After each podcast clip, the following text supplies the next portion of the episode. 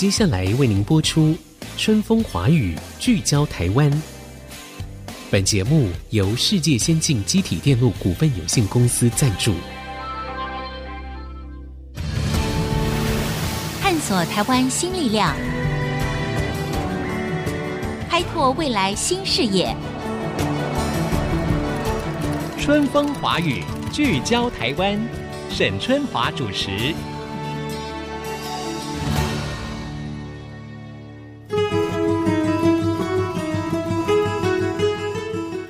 听众朋友，大家好，欢迎收听《春风华语》，聚焦台湾。我是节目主持人沈春华。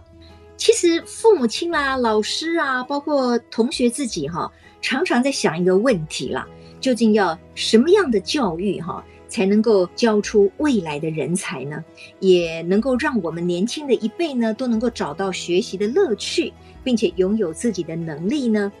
那这个一零八课纲上路之后呢，当然也提供了很多新的概念啦、新的学习内涵。不过也给家长哈新的焦虑。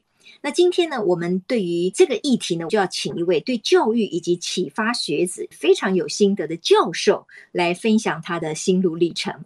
诶，妙的是哦，他的经历哈、曾经被形容为从乳蛇到教授。哎，这是个什么样的故事呢？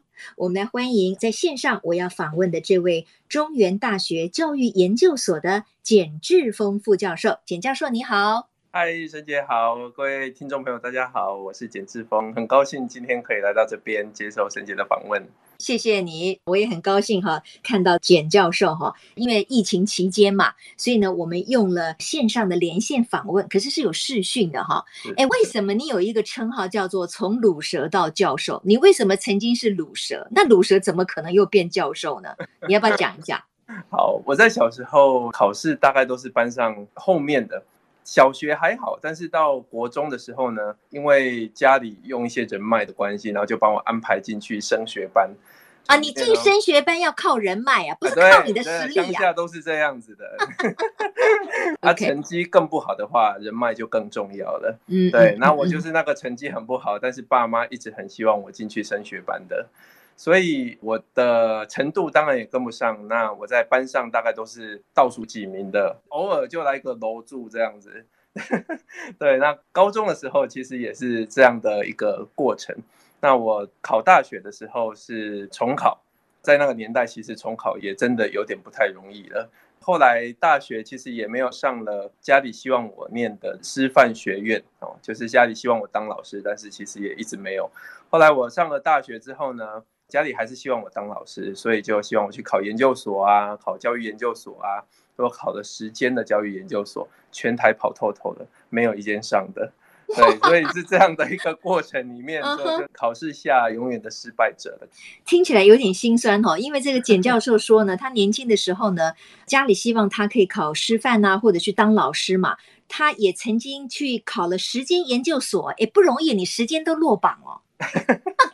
是啊，好了，这段故事哈，这段简教授的心路历程，指的就是说，他其实从小不是一个喜欢念所谓学校的书的小孩，所以求学之路对他来说呢，真的是很辛苦，所以也没有什么成就感。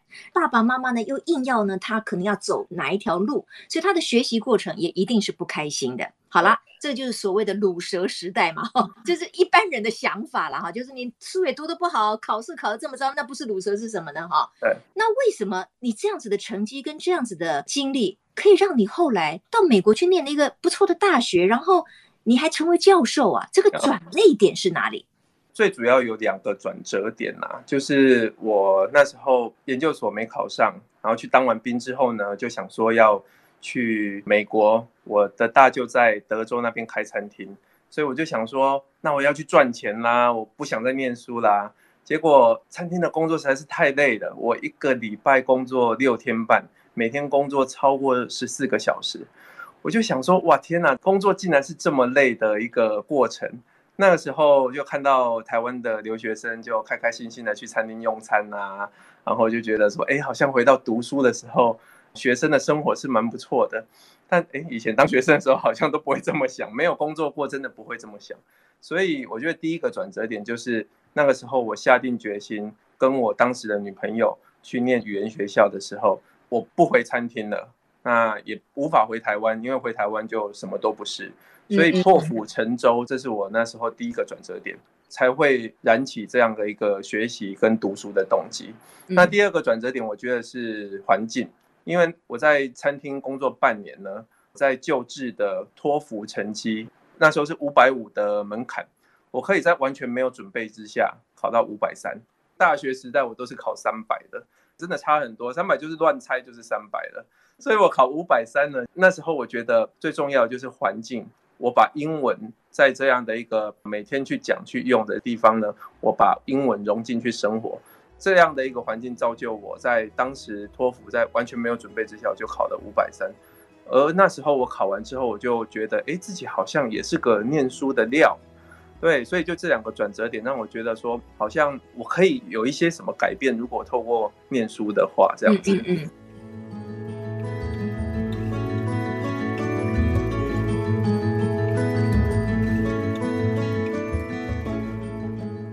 呢，我们知道这个简志峰副教授呢，因为你进入到了德州农工大学以后，事实上在美国念书的过程当中，哎，有一个很大的感想，就是说，哎，美国的教育跟台湾的教育好像很不一样，哎，这一点要不要请教授也来谈一下？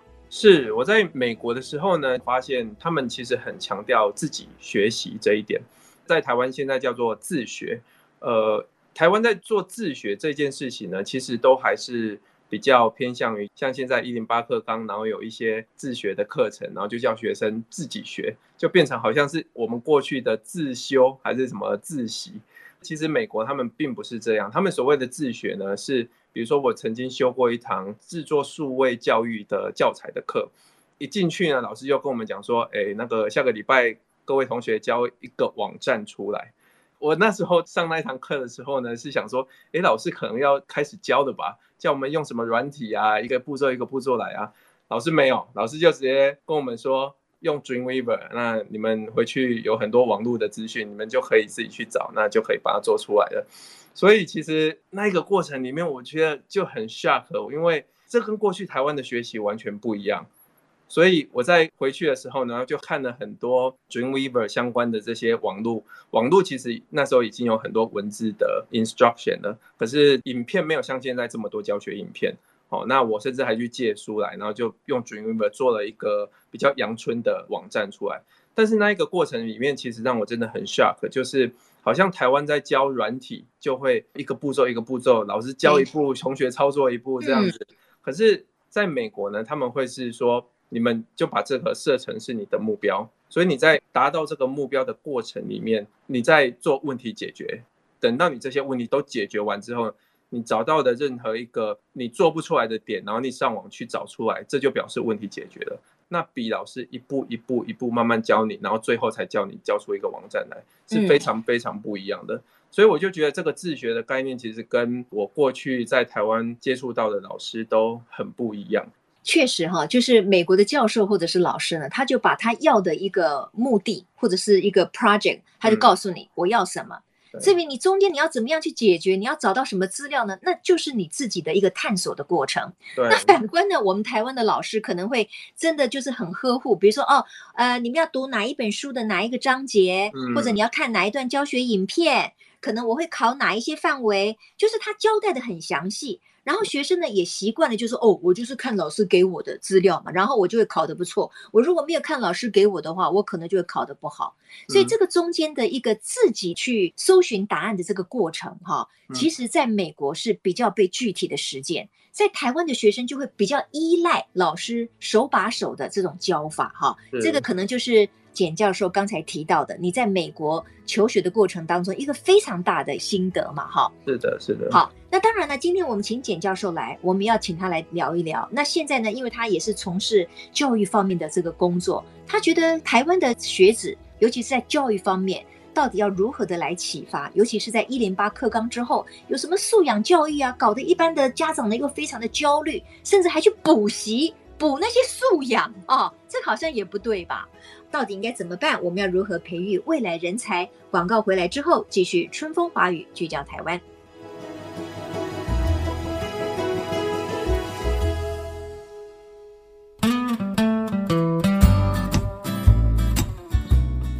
各位听众，欢迎回到春风华语聚焦台湾。那我们要访问的是中原大学教育研究所的简志峰教授。简教授，因为前一段节目呢，我们就已经听到了你的整个的学习的心路历程，其实就隐隐约约哈，就呈现了各个不同的阶段时候教育它所浮现的一些问题。好，比如说我们硬要学生去学他可能不感兴趣的，然后我们又用不断的考试，而考试只有一个标准答案。所以在你的学习过程当中，其实你相对辛苦的。那但是，一零八课纲之后呢，其实这一些都有了改变。我知道你也写了一本书，叫做《解锁未来教育》哈，这里面你也提出了很多的看法。那首先，我们就先来解锁一件事情哈，因为在一零八课纲里面呢，强调一个叫做学生的素养。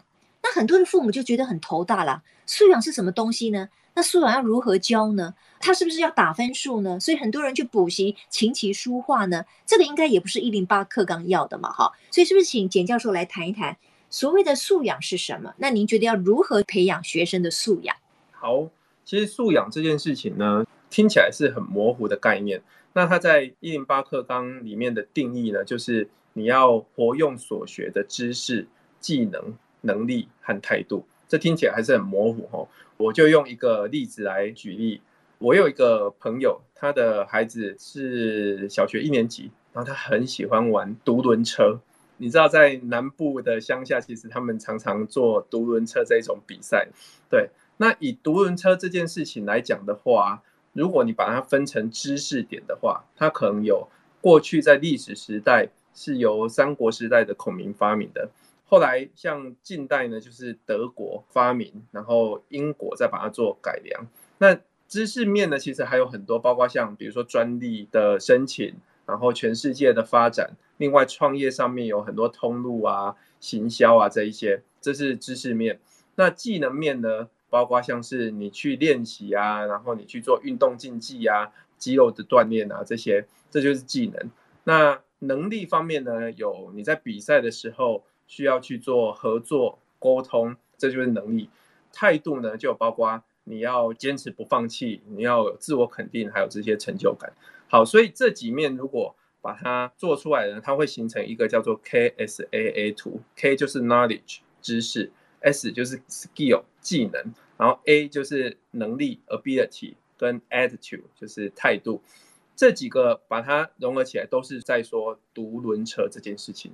所以你看，光独轮车其实就有很多很多这些面向可以学习的。那今天呢，其实我们要学独轮车的话，如果只是一个小朋友他很喜欢的一件事情的话，那我们其实可以去设一个目标，说啊，你要达到什么样的理解？比如说知识点，好，我要知道历史大概是怎么样发展；技能呢，我要学到我可以去做竞技，至少障碍赛我要去参加过。那态度上面呢，呃，我要从中去发现我可以去做自我肯定的这个过程和成就感。然后合作就是我要跟朋友一起去。可以有这种合作的沟通，所以这几个点如果把它呃设设这这些目标，然后我们一旦达到这个目标的时候，其实我们就等于学了独轮车的这项素养了。嗯。所以教授讲的就是说，哎，我们可以利用小朋友自己可能本身就喜欢，比如说有些小孩他就喜欢骑这个独轮车嘛。对。可是呢，在过去妈妈可能说，哎呀，你骑多久了？不要骑了，赶快去写功课，对不对？那现在呢，我们就运用他喜欢的独轮车这件事情。我们把它增添它的背景、文化面、知识面等等的，让他在喜欢独轮车这件事情上面，不是只有运动方面的乐趣，哎，他也增长了他的见识了。那这整体我们把它连接起来，或许就是他的某一部分的素养。这样讲是对的吗？是的，是的，非常好的诠释。哎，那如果这样子的话，那老师或者是家长就面临着更大的难题啦。就是说，老师也要很有素养，知道怎么样教啊？对。所以老师其实在过去呢，都会好像是说，我要知道这个知识，所以我才可以去教。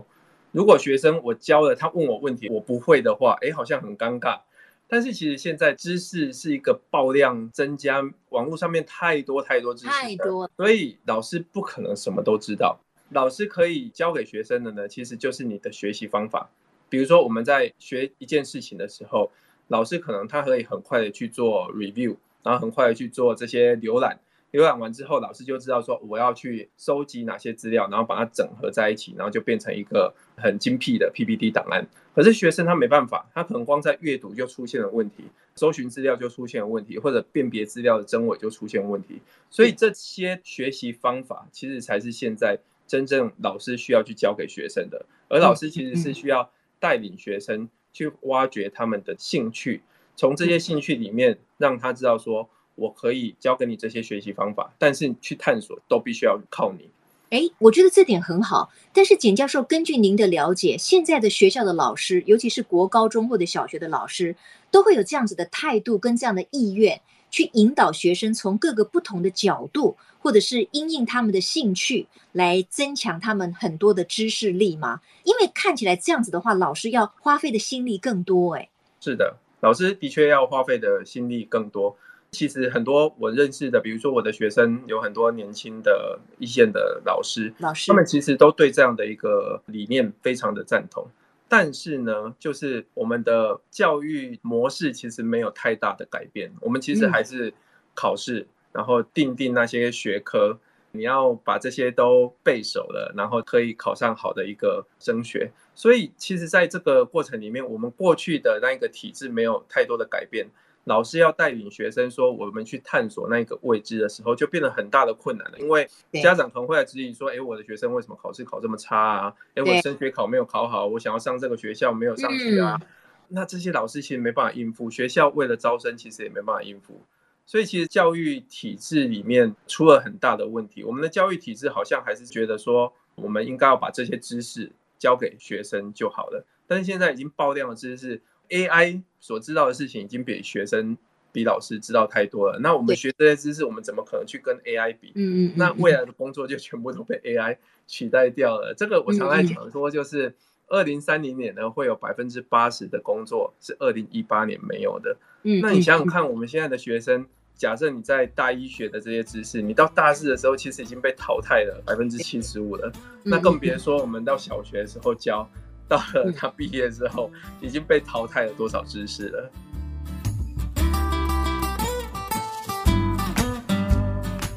那我刚才听到一个非常关键的问题，就是说，即使有一些老师哈。不一定是年轻的老师了，有一些很资深的老师，他可能也很有热情，他也觉得说，在这个新的世代里面，我启发学生的学习动机或者给他未来的能力，我是要更多元的。可是呢，家长可能会反映说，阿里嘎这些都没有考试嘛，你教这些不会帮助他考上所谓好的学校。所以如果说考试的制度还是跟过去类似的话，其实一种新式的教育或者是素养，或者是多元，或者是适才适性。其实是出不来的，那这个问题不就无解了吗？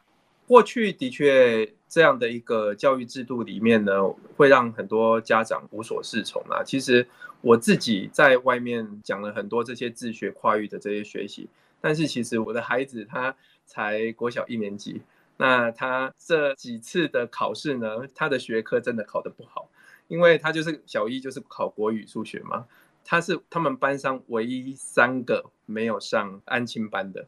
你也知道，安亲班去，然后他们就给很多很多的测验卷，所以那些考题呢，你只要多练习，其实你就会了。但是我就会觉得说，练习这些考题，老实说，他跟我过去很讨厌这样的一个学习，其实是一样的。所以我就会觉得说，把你有练。那你有写过就好了，你不用写太多份这样子。嗯嗯嗯。我反而希望的是说，他可以有一个快乐的童年，他可以对学习永远有兴趣这样子。我儿子其实也考得不差，就是大概八十几分，但是他们班上大部分都是考九十分以上的。天。所以这样的一个过程里面，就会觉得，哎，我的孩子是倒数的，哎。对，那个时候其实自己的心理真的会很不稳，就是会觉得说，我坚持的教育理念真的是对的吗？对的吗？嗯，对，特别 我应该至少还称得上是教育专家，连我都会不稳的话，那一般的家长怎么办？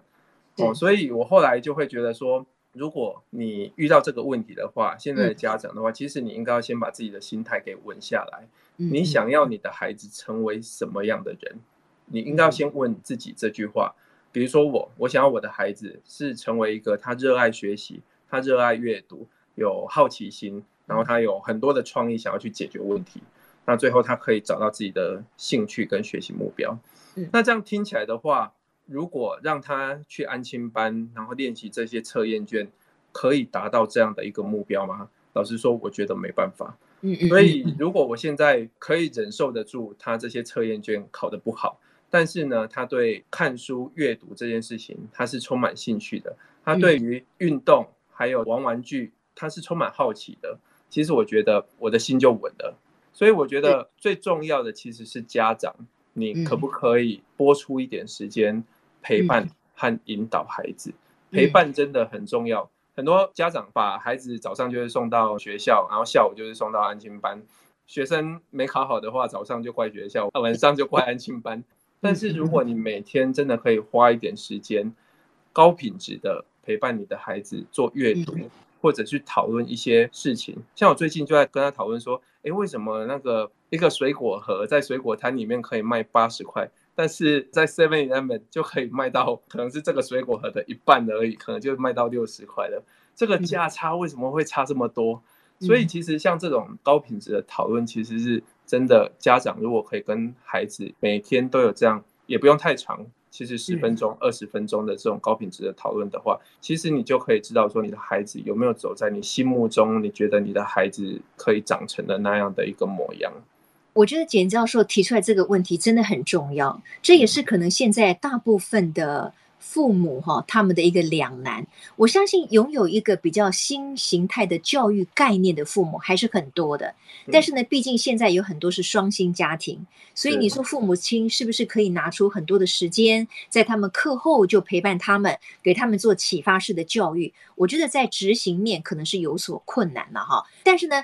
刚才简教授的提醒，我觉得也很好，就是说他让父母亲重新再把那个问题 再回答一遍，就是你会不会那么在意你的小朋友在学校可能他考八十几分，你 O 不 OK 啊？那别人都考九十几分，可是相对的，你认为你的孩子有独立思考判断的能力，他很多其他的学习力跟他的自主学习是很强的，你觉得这样 O 不 OK？其实这个父母亲的态度很重要呀，这个可能也是简教授呢想要鼓励大家的。今天非常谢谢中原大学的简志峰教授，也谢谢各位听众的收听。那我们下周同一时间，春风华语聚焦台湾，空中再会。谢谢教授，谢谢你，谢谢，拜拜，拜拜。本节目由世界先进机体电路股份有限公司赞助，探索真相，开拓未来。世界先进公司与您一起聚焦台湾。